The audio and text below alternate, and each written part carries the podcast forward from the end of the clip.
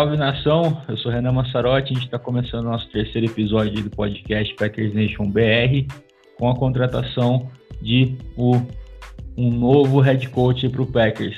O Matt LaFleur foi contratado aí para assumir o cargo deixado pelo Mike McCarthy.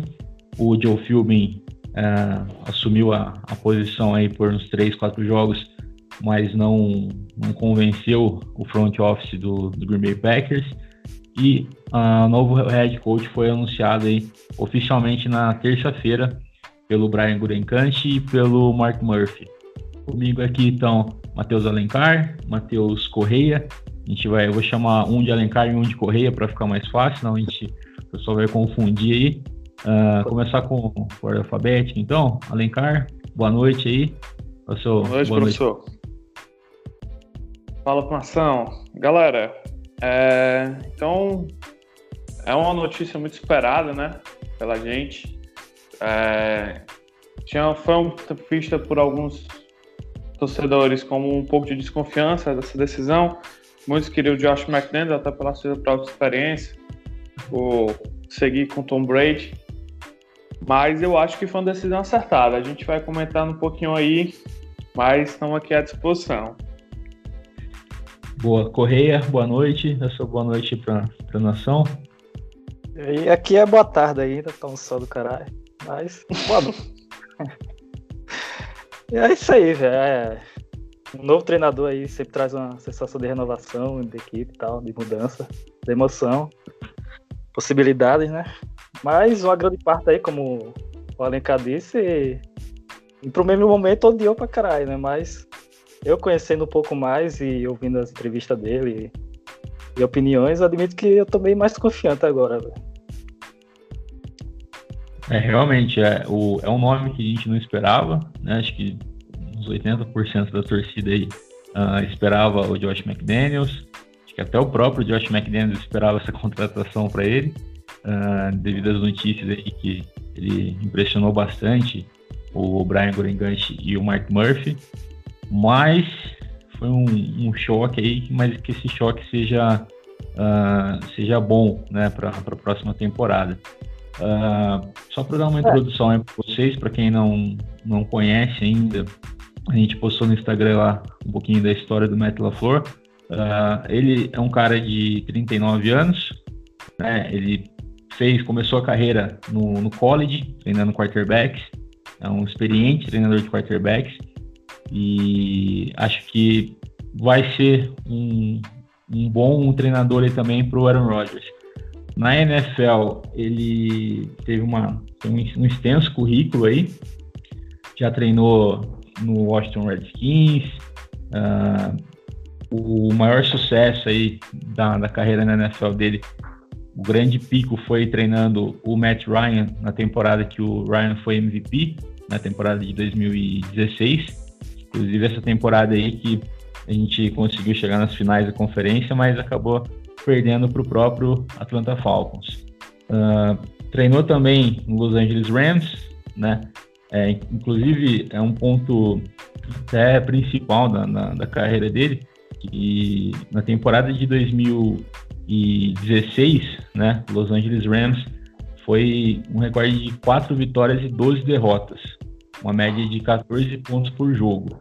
Na temporada 2017 que ele chegou como treinador, como coordenador ofensivo, o time foi para 11 vitórias e 5 derrotas, uma média de 29,8 pontos por jogo. Né? E foi a primeira vez na história da NFL que uma equipe da era Super Bowl, na verdade, uma equipe foi de último para primeiro no ranking de pontuação em uma temporada. O que vocês acham desse, desse número aí, Alencar?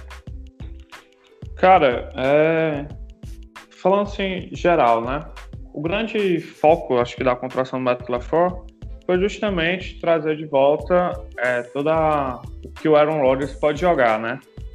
É, o Aaron Rodgers fez uma temporada bem abaixo dos seus padrões, ser uma temporada regular bom para qualquer outro quarterback, mas para o quarterback mais talentoso da NFL em atividade foi bem abaixo dos seus padrões.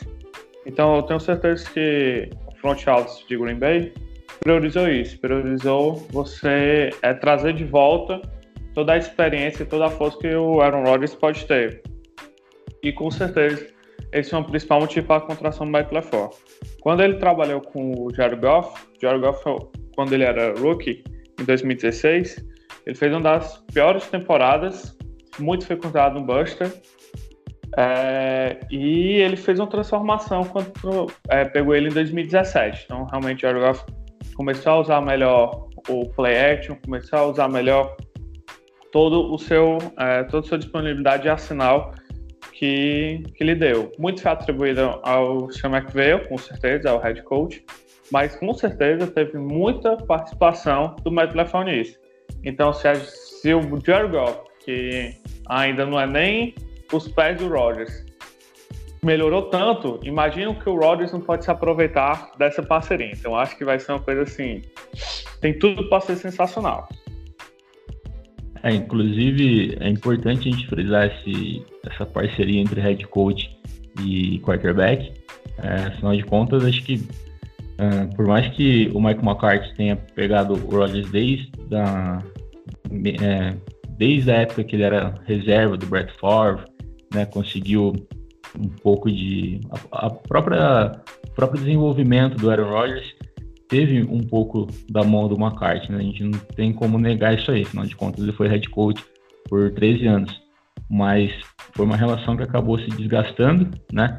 E essa relação entre quarterback e head coach tem que ser tem que ser ali unida, né? A gente não pode, a gente vê grandes exemplos, como por exemplo o Drew Brees com o Sean Payton, uh, o próprio Nick Foles agora com o Doug Peterson, o, o Raid com, com o Patrick Mahomes, a gente vê grandes exemplos né, NFL dessa parceria entre head coach e quarterback. Uh, Belichick e Tom Brady, né? É, realmente, o, o Tom Brady, até a gente vê um pessoal falando aqui de contratação, de, de salários, que o Tom Brady é, abriu mão de uma parte de, do salário para ter uma equipe competitiva, né? E também isso, né? Ele confia mais um treinador na equipe do que propriamente nele, né? Então essa relação tem que, tem que ser é, ajustada, tem que estar tá em dia, porque senão não, não vai render mesmo. Rei, o que, que você achou aí de, dessa contratação, do, do currículo do, do LaFleur? Você acha que vai enfim chegar uma mudança para Green Bay? Então, velho, o trabalho do de LaFleur no Titãs em números não foi bom, né? 25 em jardas, 27 em pontos por jogo, entre outros aí. E foi essa primeira imagem que a gente teve na terça-feira, né? Quando foi anunciado. Mas em 2016, também quando ninguém teria considerado McCarthy como favorito para um mundo Ted Thompson, Thompson entrevistou ele, né?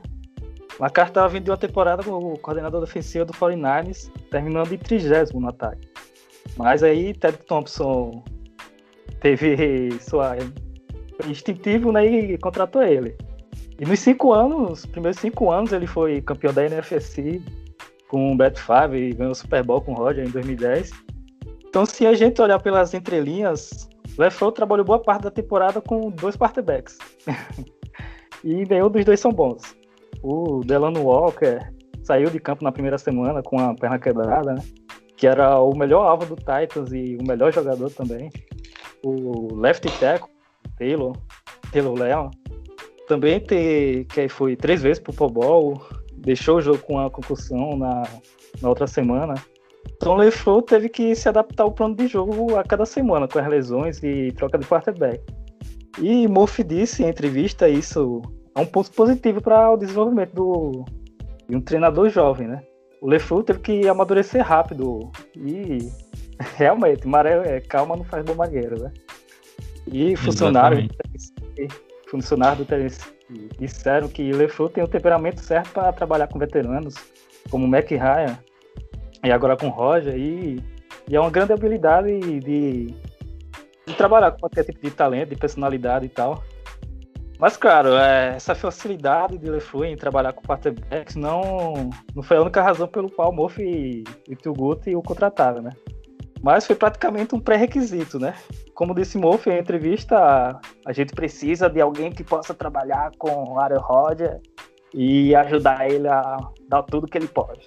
Então, levando isso, não é coincidência que cinco dos treinadores entrevistados, dos treinadores entrevistados por Murphy Tilgut, não é, tenham treinado quarterback na NFL.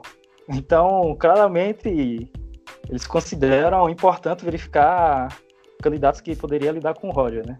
É uma coisa não tão fácil assim.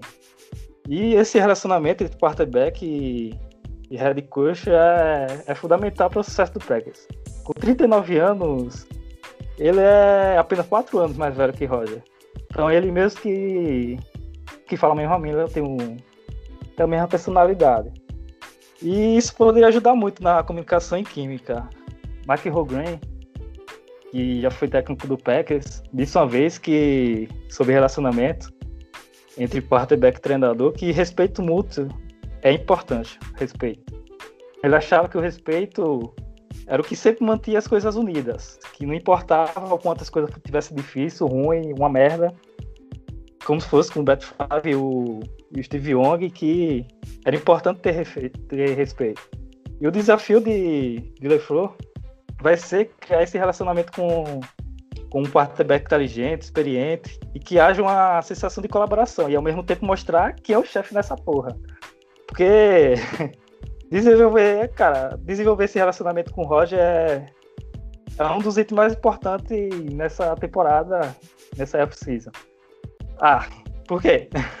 Pô, cara, McCarthy disse em entrevista que Roger mudou 20% das jogadas na, naquela derrota com o Patriots em novembro. Então, Roger e LeFleur devem ter deve ter a capacidade de trabalhar juntos e criar essa rixa que tinha entre McCarthy e, e Roger nos últimos anos. Isso, essa rixa que leva a outro ponto, né? Eu tava preocupado pra caralho quando anunciaram que a pouca idade do LeFleur, velho, pode também significar que ele é é um técnico não tão velho assim quanto o Roger merecia ser, né? E Roger, na verdade, está na NFL foi há mais tempo que ele foi apenas três anos. Entrou três anos mais cedo que o próprio técnico. Então isso aí pode já ver com arrogância de Roger. Então há a possibilidade real de que Roger faça, ah, que porra esse cara pode me ensinar? O que é que esse cara acha que é? Pô, tô na NFL muito mais tempo que ele. E não senti confiança no Paulo Head Church, o, o LeFleur. Então o LeFleur precisa que Roger e a equipe compre sua ideia sobre o jogo. O LeFleur tem apenas dois anos de experiência, né? Gerenciando a equipe ofensiva e agora ele vai ter tá em uma posição de ter que gerenciar uma equipe inteira. Mas ele vem, como você disse lá, na, da escola de Chama e McVay, McVay, que certamente chamou a atenção de Roger e de todo, todos na NFL, né? McVay é o principal, principalmente ofensivo hoje em dia. E a premissa do, do ataque de, de Lefleur, como ele disse em entrevista lá na quarta-feira, é a, a, imprevisibilidade, que é uma marca de McVeigh. E é criar, criar jogadas parecidas no mesmo tempo, mas no começo parecem iguais, mas que desenrola de um jeito diferente. E isso embola um pouco a defesa. E isso é um bom desafio. Você tem que desafiar o quarterback, a equipe. É um. É um... LeFleur tá aí um jeito novo de jogar, realmente. É um jeito, um jeito legal, pode trazer confiança para Rogers, assim, essa mente inovadora. Então, quando LeFleur e Rogers começaram a trabalhar lá em abril, é quando começa a off-season realmente, né? Então, o sucesso de cada um vai depender um do outro. O sucesso de Roger vai depender de LeFleur, e LeFleur, o sucesso de LeFleur vai depender de Roger. Então, isso é extremamente importante, velho. E, mas, cara, não é bom a gente exigir demais nessa temporada, né? que é uma reconstrução depois de 13 anos. E uma reconstrução dessa não, não acontece da noite pro dia, né? Vai ser um novo ataque, um novo playbook para se acostumar. E cada, cada jogador vai precisar aprender um novo sistema, novas, novas táticas. Mas é isso, velho. Eu tô confiante, mas não já para essa temporada, entendeu? É, toda, toda a transição aí de, de treinador, de comissão uh, coordenação ofensiva e defensiva, a gente não vai, dificilmente a gente vai ver um resultado agora na próxima temporada, né? Difícil, dificilmente ele vai já levou o Packers ao Super Bowl.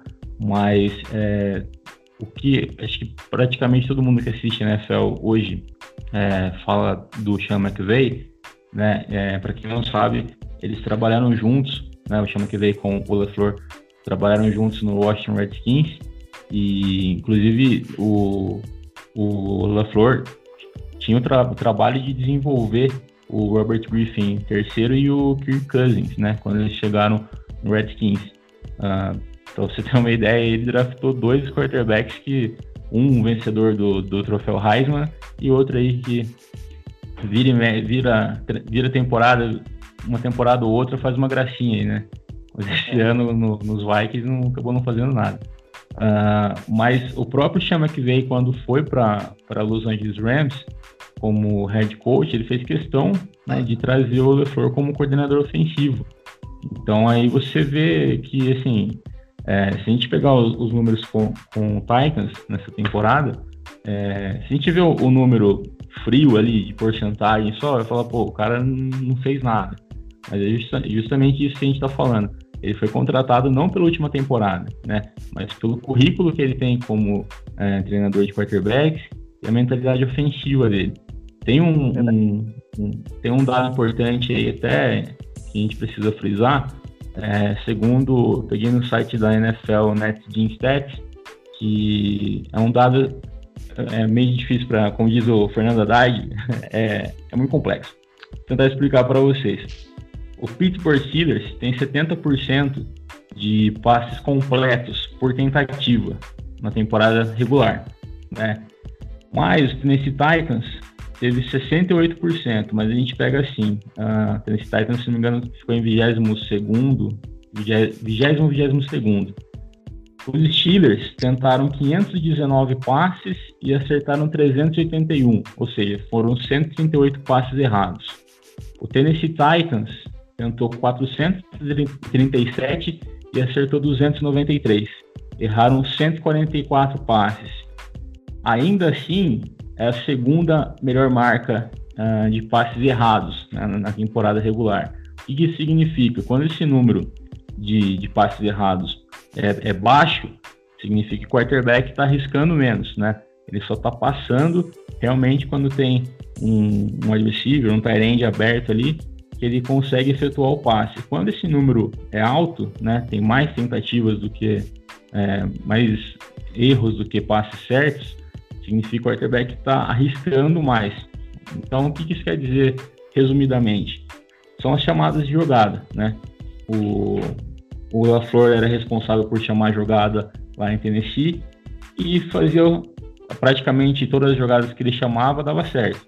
A gente é, tem algumas, alguns números por trás, como uh, se o quarterback foi sacado, se ele está segurando muita bola, mas isso aí de ser sacado já é problema na linha ofensiva, né? A gente, uh, eu não tenho uh, muito conhecimento sobre a linha ofensiva do Titans, se teve alguma lesão esse ano, mas o Tennessee Titans está chamando melhor as jogadas, e quem era responsável pelas chamadas era o LaFleur. E isso com o Aaron Rodgers, cara, a gente já dá para ter uma, uma noção do que vai acontecer, né, Alencar?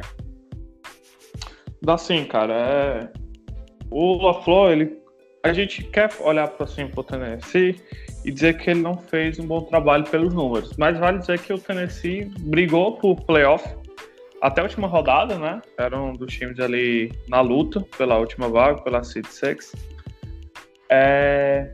E, assim, essa interação Rodgers e, e LaFleur tem tudo para dar certo, né? Se as chamadas ele continuar mantendo, que tem tudo para manter, ser tão bem planejadas, projetadas, como ele fez nos Rams e no, e no Titans, e você tem um quarterback de elite top 5 é, na história da NFL, sem dúvidas, você com certeza tem tudo para achar um bom, um bom resultado.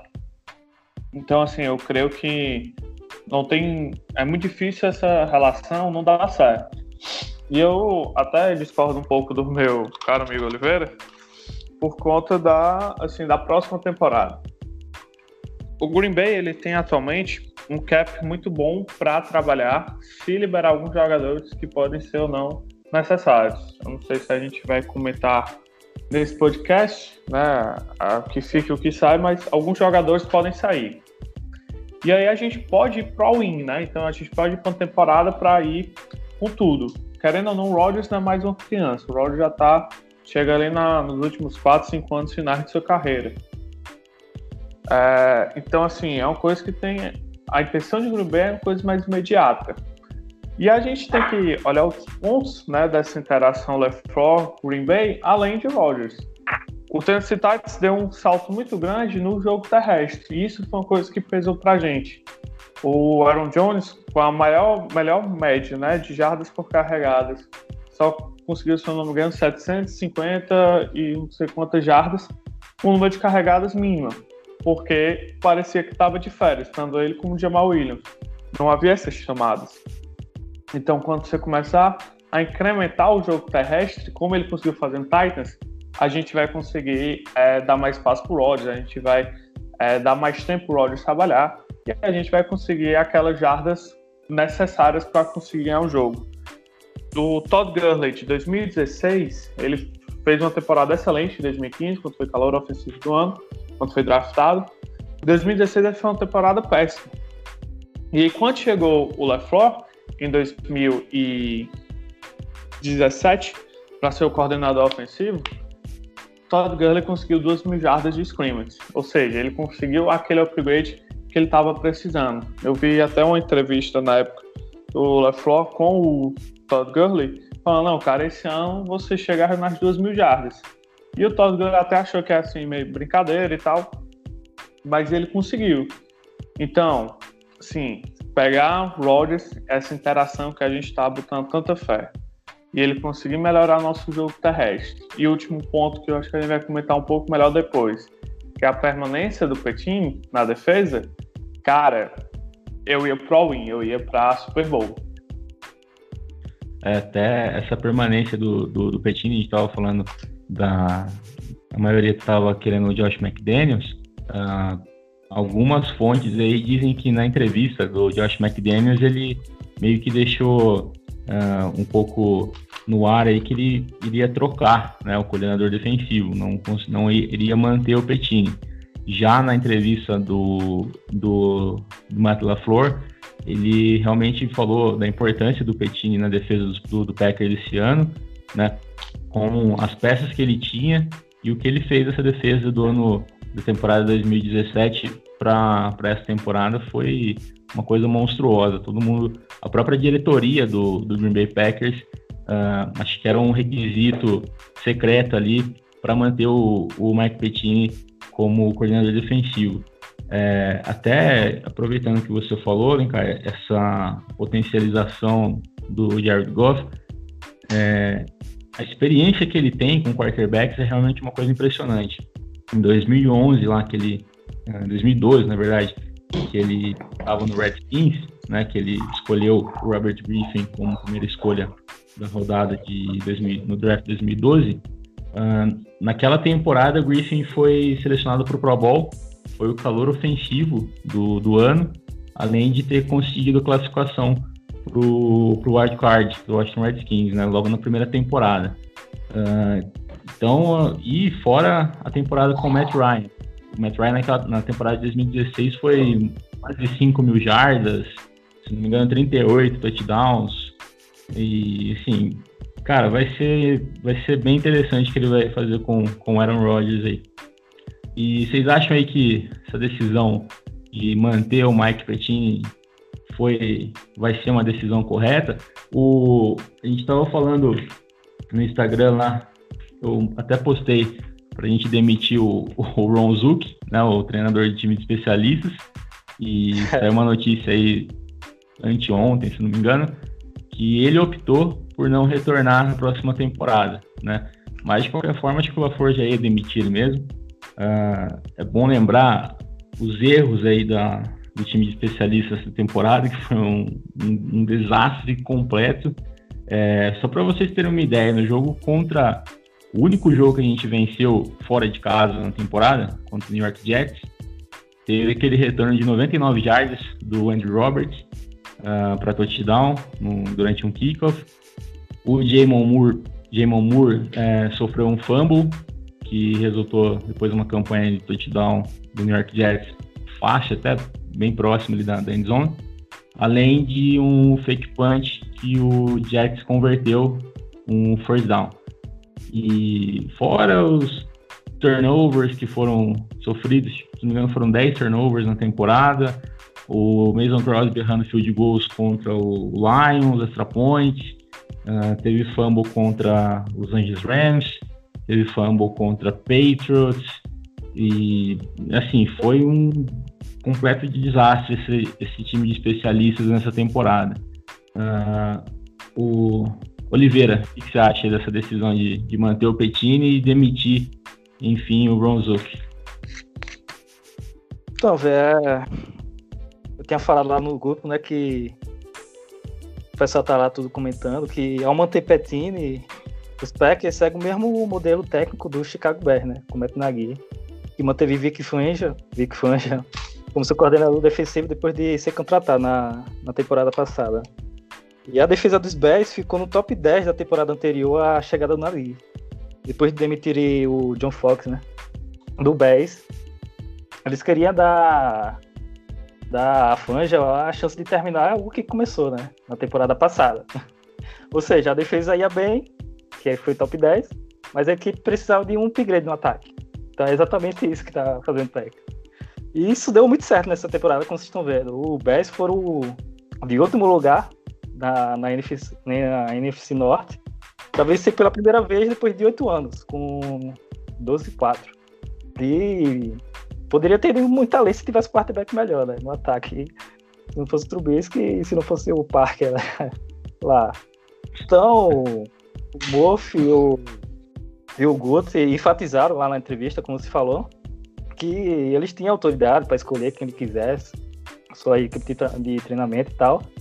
Mas tem algumas fontes que disseram que era importante, deixaram claro, né? O Murphy e o Guto deixaram importante que, que era importante para eles deixar o Petini, deixar o Petini mais uma temporada, né? Para manter o trabalho.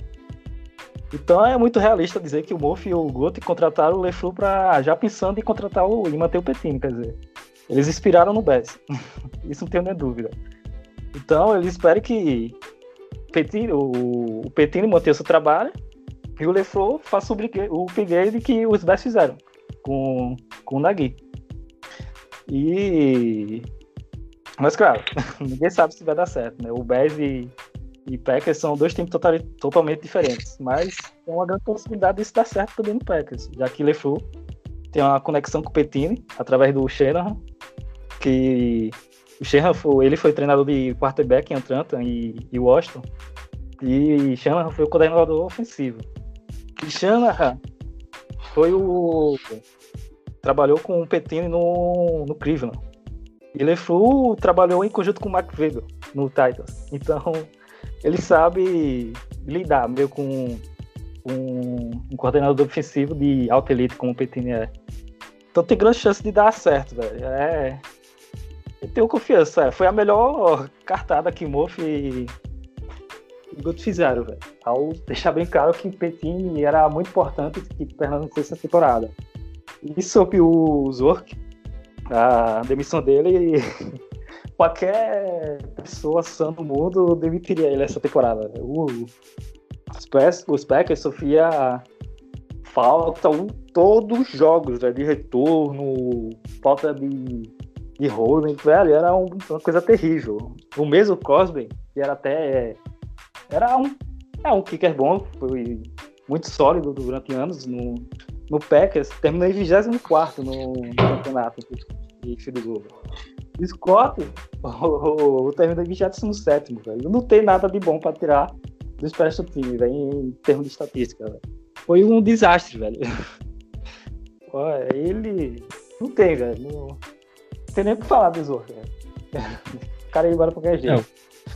O, o foi treinador do time de especialistas aí por quatro temporadas.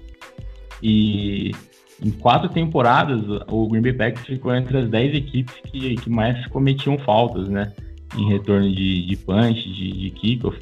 Uh, nessa temporada aí, a gente conseguiu 644 jardas de retorno mas cedemos 1022 para os adversários. A gente foi o 28 velho, o time de especiais, velho. Quarto pior, velho. É até, louco.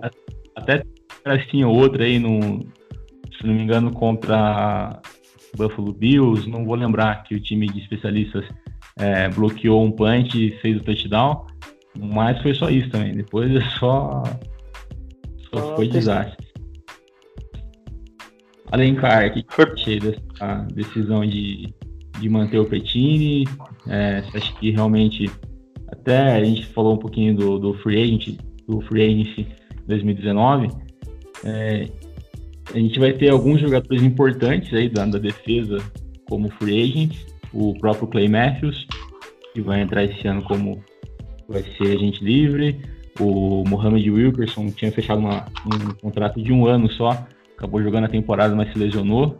É, provavelmente o Packers acho que não, não vai manter ele.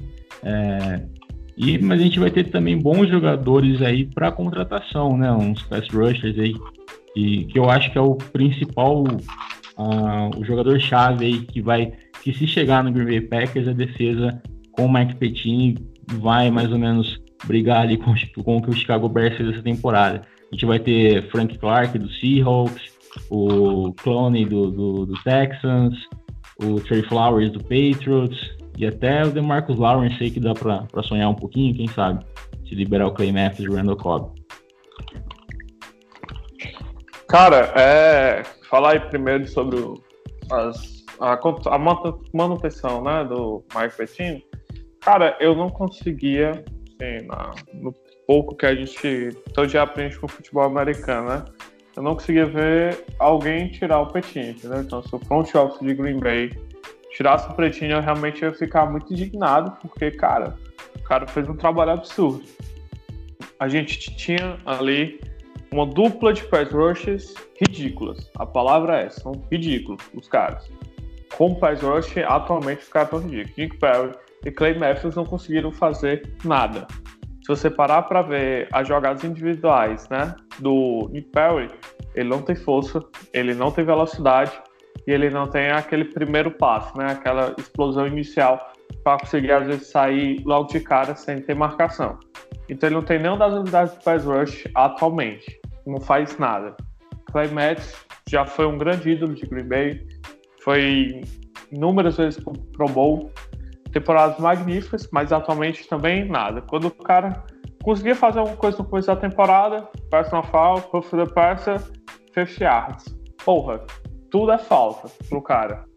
E depois dali ele não conseguiu fazer mais nada também não consegue fazer um tackle para perca de jardas. Então, assim, a dupla de pass rush estava muito abaixo do esperado. E ainda assim, a gente foi um dos líderes de sacks em QB. Por quê? Criatividade. Então, ele mandava blitz de vários cantos. Blitz do corner, do safety, do mid linebacker, do outside linebacker. Então, ele conseguia modificar muito, enganar o ataque, né, o coordenador ofensivo, enganava o quarterback que não conseguia ler e conseguia a blitz e conseguia o sack. Então, assim, o cara fez um trabalho espetacular nesse ponto. A nossa principal dificuldade no passado foi na secundária. Nossos dois corners, né, fizeram um trabalho muito sólido. Jair Alexander fez para mim um trabalho excelente com o rookie. A gente tinha muita expectativa nele, ele foi a 18ª escolha geral do draft. Fazia muito tempo que Green Bay não tinha uma chance de conseguir uma escolha relativamente alta no draft.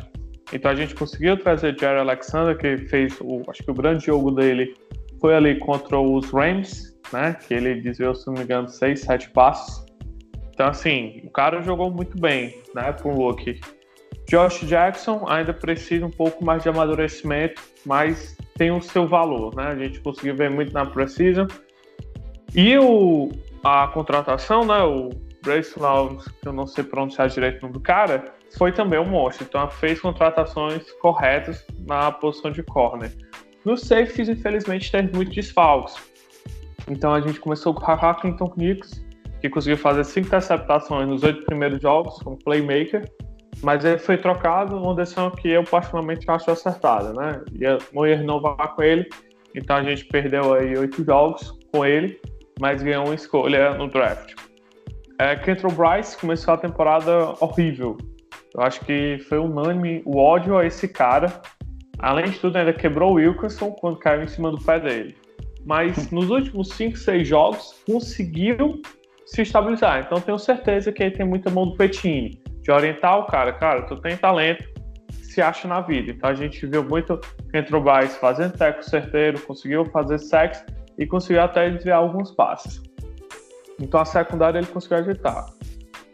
O front, é, front seven de Green Bay, no papel ele é muito bonito. Mike Daniels, é, Ken Clark fizeram temporadas espetaculares. Os dois se machucaram no decorrer da temporada. Então, assim, acaba que fica difícil para o Mike Pettine trabalhar. E ainda assim, ele fez um trabalho relativamente sólido. Se tem suas dificuldades, é porque a gente não tem peças como o Chicago Bears. Chicago Bears você tem Callum, você tem é, o, safety, o corner, o é, Fuller, você tem Khalil Mack, que é um monstro, você tem Hicks. Então, assim, você tem Roger Smith, que é a oitava escolha geral do draft. Então, assim, você tem inúmeros nomes que fazem ser a defesa do Chicago Bears, que é a defesa mais agressiva da liga. Então, assim, é até difícil a gente querer comparar com ela. Mas com as peças que a gente tem, o Mike Pettini fez um trabalho excepcional. Então, ele, na minha concepção, ele tinha que ficar. O Zuc, ali, na minha concepção, era impossível ele não ser demitido. O cara. Eu não consegui assistir um jogo de futebol americano de um time aleatório, seja college ou NFL, que o cara conseguia fazer o retorno eu já ficava esperando. Legal block the bag, é, return team. Porque Green Bay sempre, se tinha um retornozinho um pouquinho melhor, você começa lá na linha de 10 porque alguém fez um bloqueio ilegal. Alguém fez um holder. Então, assim. Alguém fez merda. É, alguém fez merda. Você já fica esperando. Quem foi? É o Bryce. Se for começar próximo, já ficava puto pra chegar o Bryce. Então, pô, foda. Você, eu só me lembro de duas jogadas, assim, pelo menos aqui de cabeça, que eu me lembro que o, o time de especialistas fez um trabalho bom. Um foi contra os Vikings, que a gente conseguiu bloquear o punt, que era o que o Renan estava comentando, e o que a gente converteu uma quarta descida no fake punt. É também uma caso à parte da natureza. Todo o resto foi ridículo. Teve o um jogo contra os. Ou foi o Lions, ou o Vikings, que a gente, na primeira drive deles, conseguiu parar, fez o punch, tocou no Josh Jackson, linha de duas jardas, eles pegaram a bola de volta. Pô, ridículo. Ty Montgomery foi demitido por causa disso. Fumble contra os Rams. Que eu achei então, que foi, assim, foi muito. Foi muito exagerado, velho. Ty Montgomery achei muito exagerado, mas valeu, continua aí.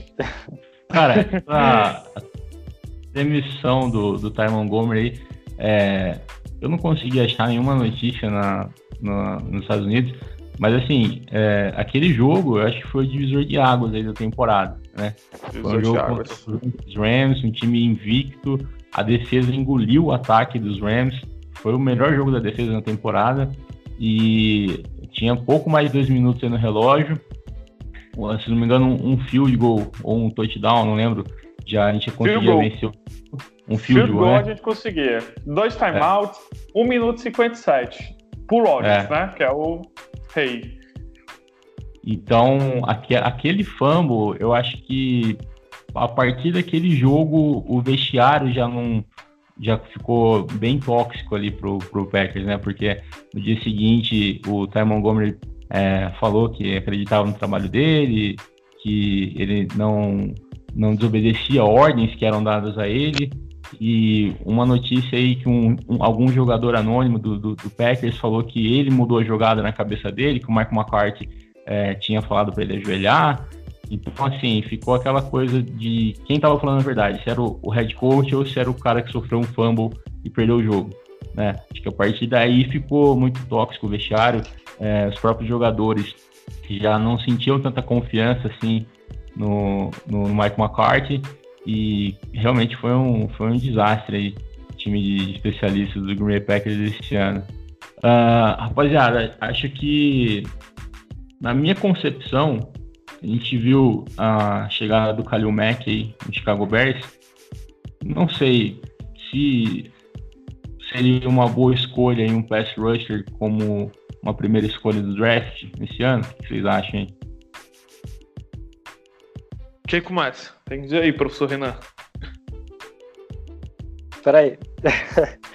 eu tava lendo um negócio aqui. Repita aí o que você falou. uh, draft 2019. O que vocês acham aí? Uh, mesmo com um treinador com uma mentalidade ofensiva maior. E vocês acham que chegada de um pass rusher, uma escolha de um pass rusher no draft seria uma melhor, uma melhor escolha ou é, procurar um pass rusher no free agents? Rapaz, ah, eu acho melhor no draft, velho. Tem mais potencial. No, no pass rush hoje no, na free agent não tá muito tá muito boa, não. É, é até uns motivos que muita gente tava falando de deixar o Matthews por um valor mais baixo. Que a free agent de, de rush não tá muito boa. Então acho que melhor na, no draft. Cara, assim, minha opinião, né? O problema também é no draft, mas pelas potencialidades que a gente não tem no draft, né? Uma coisa que eu aprendi, assim, estando cada vez mais no futebol americano, é que poucas coisas justificam você trocar duas escolhas de primeira rodada para um jogador.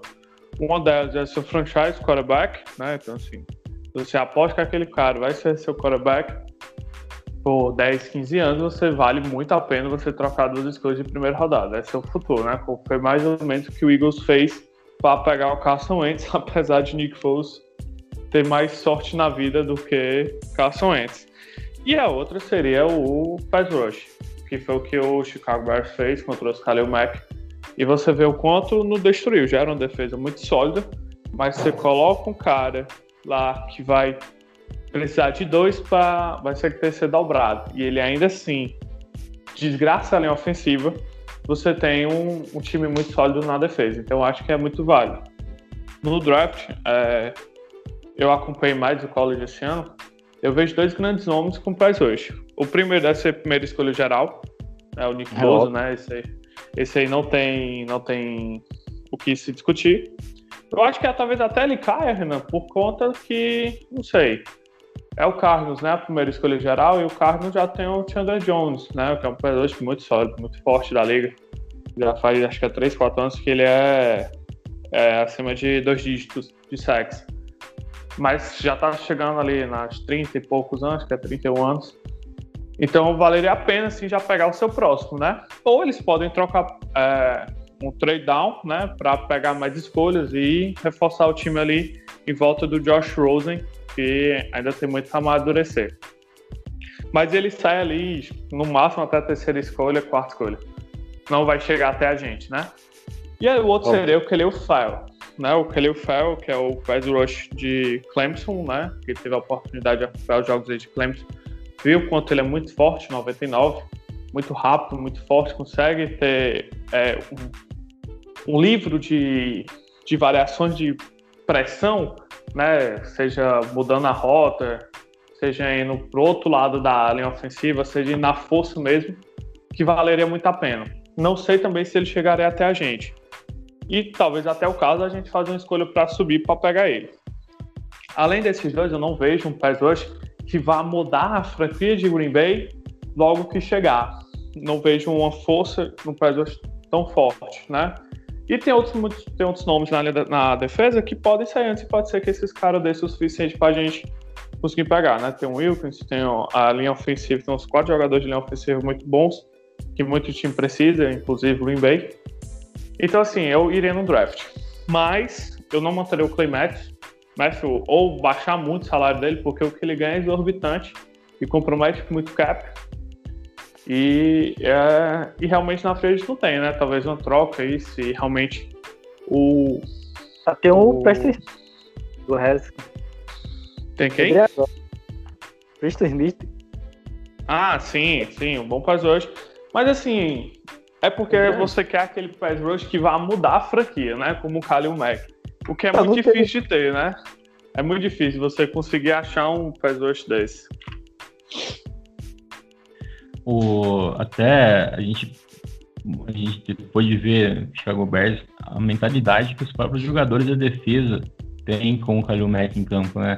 Você vê um cara daquele calibre uh, jogando do seu lado, é, os próprios jogadores vão falar, pô, tem que chegar pelo menos um, um nível que ele fala, pô, eu tenho um, um bons parceiros de, de, equipe do meu lado.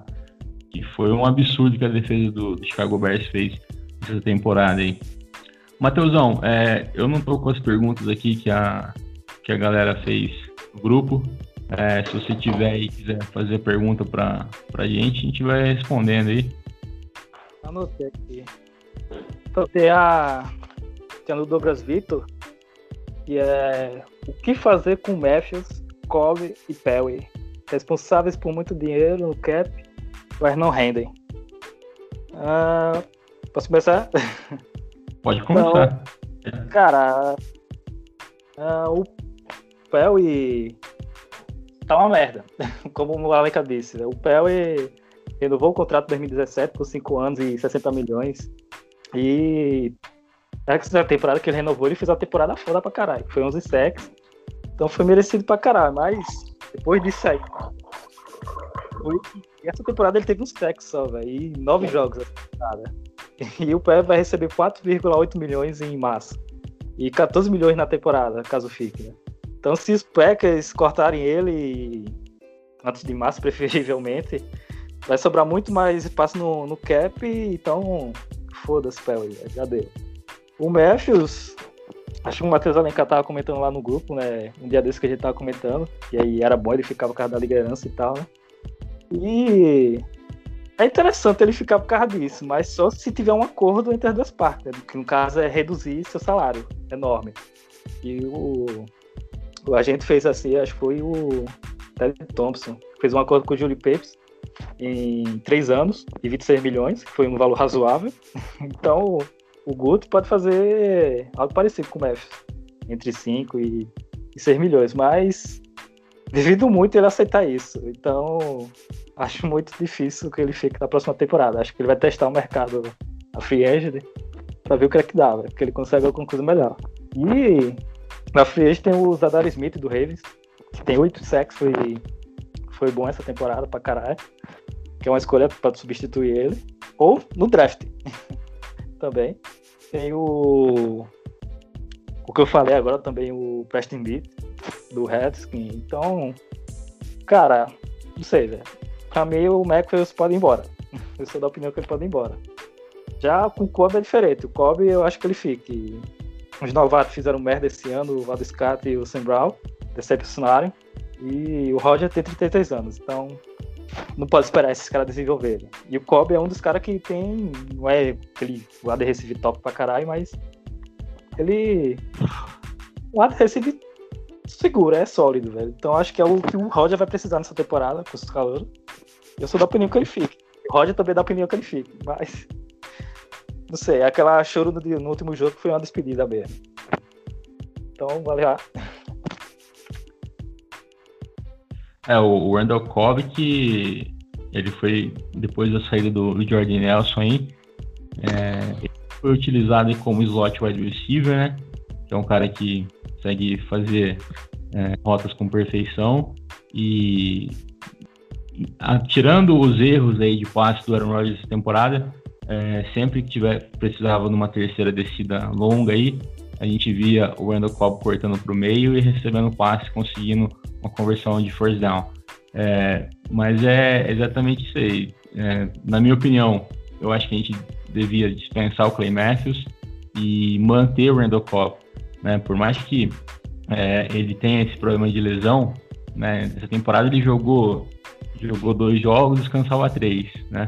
Mas foi exatamente o que você falou. Os calouros aí desse ano eles vão entrar no segundo ano nessa temporada, provavelmente vai ter um pouquinho mais de experiência, mas ainda assim a gente não pode, o Aaron Rodgers não pode esperar o desenvolvimento deles, né? Tem que ter um, um cara ali para um cara, um adversário de, de segurança, né? Onde ele vai saber que ele pode passar, o cara vai, não vai dropar a bola, não vai errar uh, uma rota. E isso o Randall Cobb faz com perfeição quando joga, né? Agora, é, tem, que, tem que se manter saudável. O Nick Perry é o mesmo problema, né? Problema de lesão. O, o, o Matheus Alencar falou, é, não tem nenhuma explosão, né? Não é um pass rusher. Diria que ele, é um, um, um pass walker, né? Porque não, não consegue correr, não, não tem explosão, não tem velocidade, não tem força, erra muito tackle. É, mas infelizmente a gente tem, ele não vai ser free agent esse ano, tem que esperar é, terminar o contrato dele. Eu acho que não, não vai conseguir renovar mais, finalizando o contrato dele aí. ou até mesmo no meio da temporada, role uma, uma troca, uma, uma trade com, com alguém. Uh, mas na minha opinião é isso daí. O Clay Matthews acho que a gente precisa dispensar, já deu o tempo dele, por mais que seja um líder, é, errando, muito tackle. Ele tá errando tackle desde a temporada de 2016, não sei se vocês vão lembrar no, no jogo contra Dallas Cowboys, bem que o Ezekiel Elliott é um, é um monstro, né? Mas ele deu um giro no Clay Matthews, ele no Clay Matthews abraçou o ar, cara. Não achou nada. Me lembro. Não achou nada. Cowboys, desde aquela época ali, ele não vem rendendo muito. É aquela coisa, né? Quando ele faz um sec ali, ele faz uma jogada bonita, ele chama a torcida, a torcida inflama e a gente esquece um pouco do, das cagadas que ele faz antes disso daí. Mas está sendo muito raro um jogo bom do Clay Matthews. Então, para mim, acho que a gente tem que pensar assim, Clay Matthews, esperar terminar o contrato do Nick Perry e manter o Randall Cobb por pelo menos mais uma temporada. Não, não vamos estender muito a temporada dele, afinal de, de contas está com 29 anos. Uh, acho que mais uma temporada em Green Bay ele consiga se jogar bem, consegue um contratinho bom aí nas próximas temporadas para terminar a carreira dele. Alencar, o que, que, você acha desses três? Quem que precisa manter? Quem precisa dispensar? Cara, é, como eu já falei aqui, eu renovar o que eu já falei, né? O Matthew, pra mim, sai, né? Não tem muito que discutir. O Perry também sai. Porque assim, o Pez não é o sec, entendeu? Assim, ó, é o, é o auge dele, né? Quando ele consegue derrubar o QB. Mas é perto para jardas, né? O teco fallout é você incomodar o quarterback, é você, o quarterback ficar naquela de ter que se deslocar, porque é muito difícil achar quarterbacks móveis que saibam lançar a bola bem, como o Rodgers, como até o Patrick Mahoney vem fazendo muito bem. É, então, assim, normalmente quando você tira o quarterback do pocket, ele ou vai desabar, ou vai lançar a bola errada, vai rolar interceptação, vai jogar a bola fora. Então, assim, é esse conjunto de coisas que às vezes você não vai mensurar só em sacks. É uma coisa que o Khalil Mack faz, e ele nem foi o líder de sacks, que foi o Donald e o DJ Watt, né? O Donald com 20,5, acho que o DJ Watt 16,5. Mas o Khalil Mack sempre você ficava com medo, né? Então a jogada, o Khalil Mack estava na esquerda, você jogava para a direita. Ele estava na direita, você jogava para a esquerda, que é meio que para fugir dele. Então, assim, para mim esses dois saem porque eles não conseguem cumprir nada com sua função. O Matt é um líder, é, um, é uma referência no Bay, é um, é um ídolo para todos os torcedores de Green Bay, mas é, a franquia é acima de ídolos, né? É acima de Rodgers e é muito acima de Clay Matthews. Então, assim, troca. Cup, eu acho que esse eu ficaria bem na dúvida. Eu, assim, se for para manter o contrato, se for manter o contrato, eu dispensaria. Se fosse com diminuindo o contrato, eu ficaria com ele, justamente pelo que vocês disseram. Os é, wide receivers é, calouros, principalmente é, o Marquês e o Sam Brown, né, que são os dois mais utilizados, é. é. acabou que eles não foram tão bem.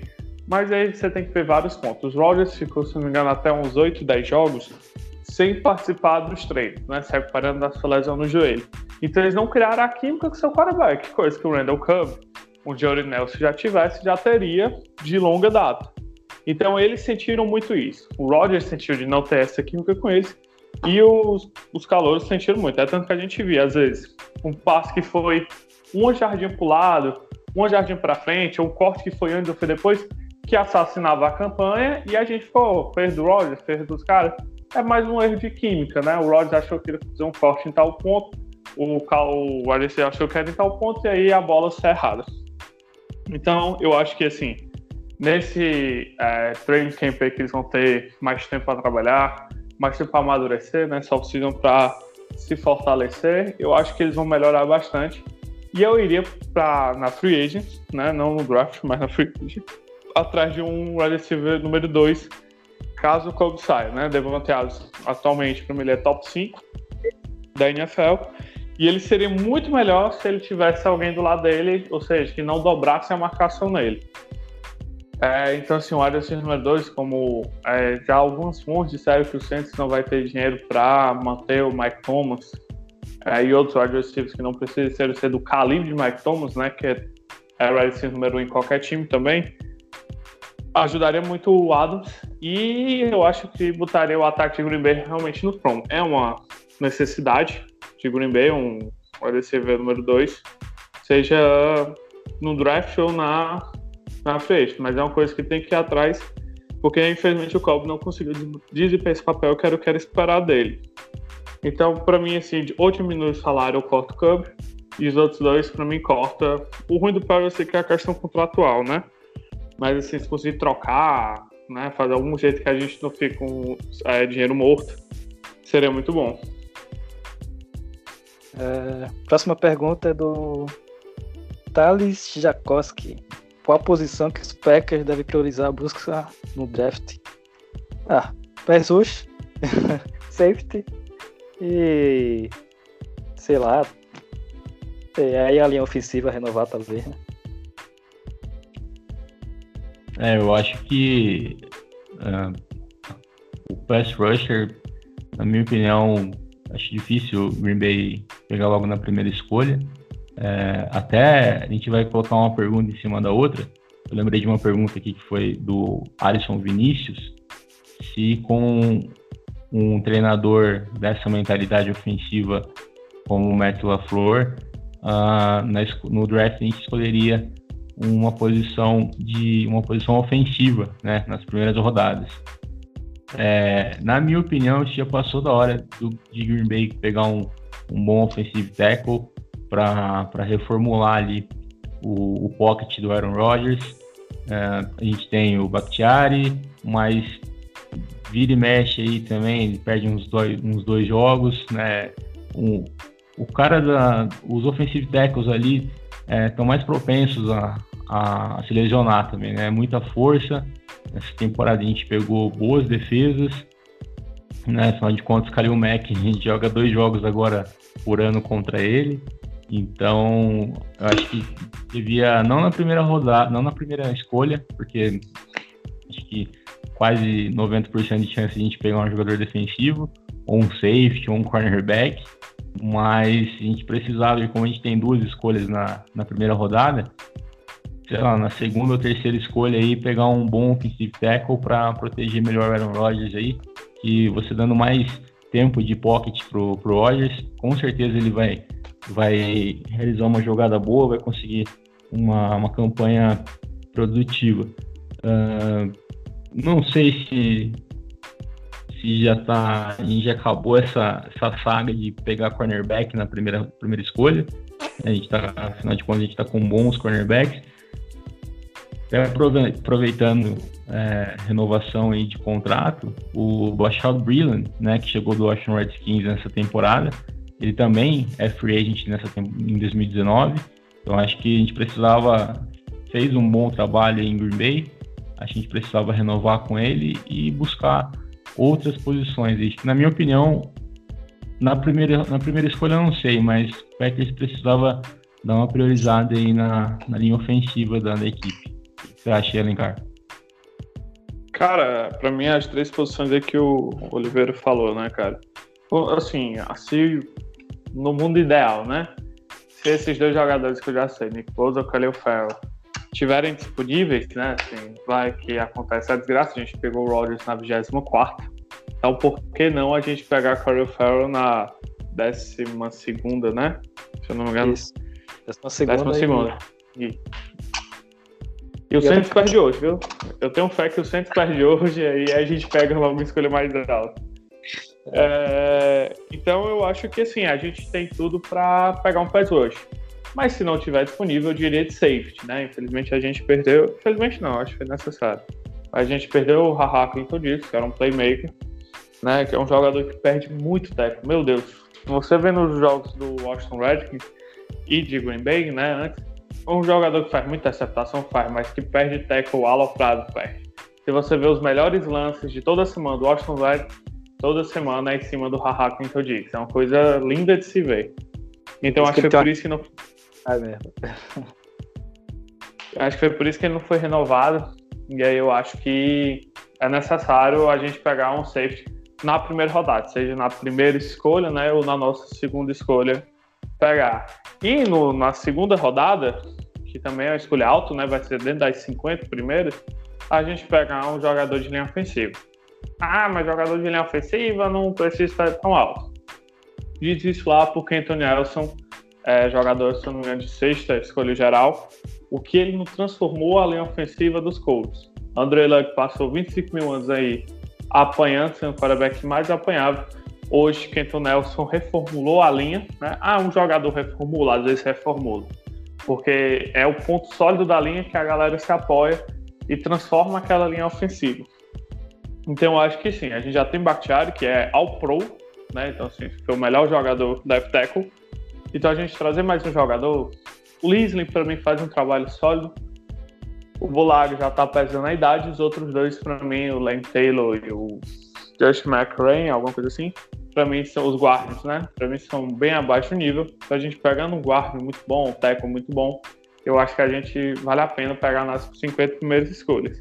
E aí depois é, não seria mais tantas prioridades. Essa prioridade para duas safety e linha ofensiva. E é isso aí. Uh, o Oliveira, a gente vai terminar essas duas perguntas aí.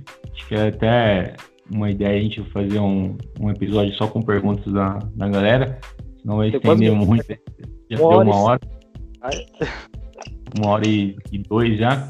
Uh, tem muita pergunta, a gente vai responder, tentar responder todo mundo.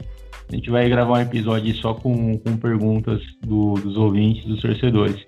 É, só acrescentando aí uh, no draft, a gente vai fazer um episódio especialmente para o draft também, mas acho que a gente estava conversando hoje com, com o Oliveira aí, que provavelmente o Green Bay Packers vai pegar e precisa pegar um, um running back também no, no, draft, né? A gente tem o Aaron Jones, que é o nosso running back número um, Jamal Williams, que seria o backup aí, mas é, é importantíssimo a gente ter mais três running backs, né? Porque no caso de um machucar, a gente fica só com um running back. E running back a gente sabe que é um bicho que machuca muito, bebe muito, faz muito cagada, é perigoso até pegar suspensão. É, é uma, uma posição bem, bem complicada na NFL. E no draft de 2016, se eu não estou enganado, draft que o Aaron Jones e Jamal Williams foram selecionados, uh, a ideia do Brian Gutekunst era exatamente essa, né? A gente ter três running backs, né? Seja um para trabalhar no time de, de retorno, de time de especialistas, e dois ali para manter uma, um bom nível de jogo, jogo terrestre. Mas é exatamente isso aí. Vamos ver o que, que vai ser do draft de 2019. Uh, ah, o Matt LaFleur vai ter um importante papel nesse dessa off-season, né? Ele que vai uh, escolher tanto a, a, comissão técnica de treinadores de wide receiver, de tight end, uh, como a gente disse, ele vai manter o Petini, e a gente vai começar a ver um pouquinho do trabalho dele já no draft em abril. Né? Então a gente vai trazer um episódio para vocês especial do draft, os principais prospectos e as principais necessidades de Green Bay. Bom, considerações finais aí, Oliveira. Rapaz, eu só quero dizer que tô com o Leflou. Leflou até a morte agora. Gosto pra caralho do cara, pesquisando. Odiei pra caramba no primeiro dia, xinguei ele pra caralho. Mas agora eu vi que. Lembro bem disso aí. era meio que mais raiva por não conhecer ele. Depois que conheci, me apaixonei e agora é até morte. Vamos embora. Boa, Alencar, considerações finais e o que você espera do Matt LeFleur? Acho que vai trazer o, o Vince Lombardi Trophy de volta para Green Bay, como ele mesmo disse. Cara, é só uma informação que a gente não deu, né? O... A última vez que a gente teve um, um head coach com menos de 40 anos foi Kurt Lambeau, né? Que é o fundador de Green Bay. Então eu acho que premonição melhor não tem. Eu acho que o já podem comprar. Sim, é, cara... não quero saber. O homem foi um monstro. é, eu acho que aí já pode comprar o, a passagem para o Super Bowl em Miami, né? 2020, que vai dar certo, viu, galera? Ponto zero. eu sou muito iludido, velho. Mas vamos nessa. o torcedor do Green Bay Packers é o torcedor mais iludido da, da, da NFL, não é possível. Porque a gente, uh, a gente tem um grupo de WhatsApp aí, pessoal que, que tá no grupo. É, é assim, do inferno pro céu a cada jogada, né? Uma jogada a gente critica, xinga até a terceira geração do jogador. Na outra que ele consegue, sei lá, 13 jardas, já é All Pro, já é Pro Bowl. é, rapaziada, uh, obrigado aí pelo, pela participação no episódio. Da, da minha parte, considerações finais, acho que o Matt LaFleur vai fazer, é, tem grandes desafios aí com o Aaron Rodgers, mas pela experiência dele, pelo currículo, pelo extenso currículo que ele tem é, com quarterbacks que deram certo, né, quarterbacks de, de, de, elite, vamos falar assim, Matt Ryan, por exemplo, uh, o Jared Goff que está caminhando aí para, quem sabe, se vencer um Super Bowl já pode entrar na, nessa lista, uh, Kirk Cousins, então acho que, ele vai desempenhar um bom trabalho aí, a gente está com ele, né, não tem muito o que fazer, mas, bom, é isso aí, vamos ver o que, que vai acontecer nessa próxima temporada. Uh, o primeiro passo foi dado, né? Demissão do Mike McCarthy, contratou o, o LaFleur. Para terminar, vou terminar com as palavras do nosso querido presidente aí, uh, Mark Murphy. Só para. Ah, tá. não, não vai ser o Bolsonaro, tá ok? Bom, o Mark Murphy aí, na, quando ele anunciou o Matt LaFleur como head coach oficial do Green Bay Packers. Uh, falou bastante coisa, mas um trechinho que a gente pegou aí para vocês. Abre aspas para Mark Murphy. Estamos muito animados para receber Matt como próximo treinador de Green Bay Packers. Nós encontramos um técnico com experiência, experiência essa que, em nossa opinião, nos levará a jogar um futebol vencedor novamente. Também estamos empolgados com a pessoa em si. Ele é brilhante, uma ótima, uma ótima ética de trabalho e um ajuste perfeito para Green Bay e a organização. Fecha aspas para Mark Murphy. Bom, que seja assim, que traga de volta a Green Bay para disputar playoffs, principalmente, e que vença fora de casa também, né? não só no quintal. Galera, é isso aí. Obrigado por terem escutado. Obrigado, Matheus Oliveira. Obrigado, Matheus Alencar. E próximo episódio a gente está de volta aí. Tamo junto.